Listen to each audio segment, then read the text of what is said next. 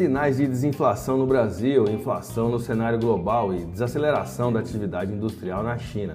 O que esperar em semana de super quarta? Eu sou Guaciro Filho, consultor econômico da Advanced Corretora, trazendo a vocês um raio-x dos principais dados econômicos dessa semana. A taxa básica de juros Selic deve permanecer inalterada pela sexta reunião consecutiva de política monetária do Banco Central do Brasil na próxima quarta-feira.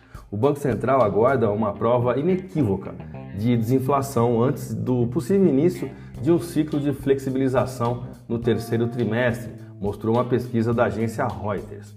O presidente Luiz Inácio Lula da Silva sinalizou que deseja aumentar a meta de inflação, medida que poderia deixar o Copom sem argumentos para manter os juros em um nível que as autoridades têm criticado como muito alto, sufocando o crescimento econômico. Mas Lula e seus ministros estão enfrentando resistência de Campos Neto, que desaconselhou a mudança da meta, dizendo que isso pode levar a um afrouxamento monetário prematuro. Muitos analistas concordam com sua opinião. Dentro de uma visão macroeconômica, a inflação persistentemente alta continua sendo a maior preocupação econômica neste ano, mesmo com a maioria dos bancos centrais chegando ao fim da série de alta de juros, de acordo com a pesquisa da Reuters, com economistas que também atualizaram suas previsões de crescimento para 2023 em relação a três meses atrás. Falando ainda de Brasil, em Dia do Trabalhador, o governo publica a medida provisória que tributa paraísos fiscais em até 22,5% para compensar o aumento da faixa de isenção do imposto de renda com a intenção de arrecadar 3,2 bilhões de reais apenas em 2023.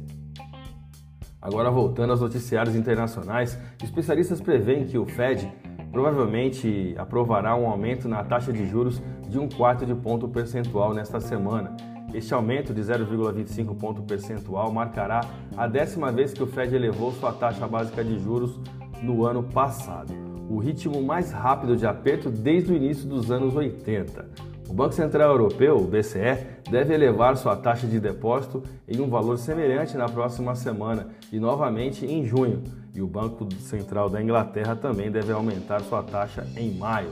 A atividade industrial da China, falando agora da Ásia, deve ter expandido a um ritmo mais lento em abril, mostrou uma pesquisa da agência Reuters nesta sexta-feira, apontando para as tensões no setor manufatureiro devido à fraca demanda global e a uma lenta recuperação no setor imobiliário doméstico há muito tempo deprimido.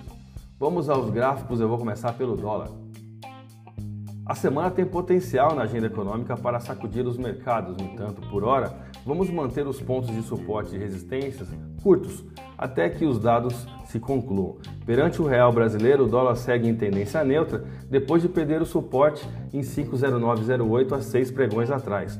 O volume financeiro ficou em torno de 134 bilhões de reais em contratos futuros de dólar negociados na bolsa brasileira, o que nos deu uma variação positiva no dólar à vista de 0,24% e taxa spot de 4,9888. Vamos ao euro.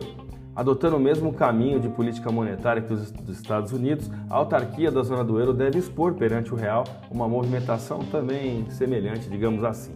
No entanto, perante o dólar global, deve apresentar leve vantagem, uma vez que, se nos Estados Unidos é esperado apenas mais uma elevação de juros em 0,25 e na zona do euro mais duas elevações, só aí você já tem um diferencial de taxa de juros, o que pode provocar uma vantagem do euro perante o dólar no mercado internacional. Bom, respeitando a amplitude, olhando aqui para o nosso gráfico do euro por real, a resistência está em 55592, nenhuma novidade, comentamos sobre essa resistência na semana passada, assim como o suporte em 54628, ambas taxas spot.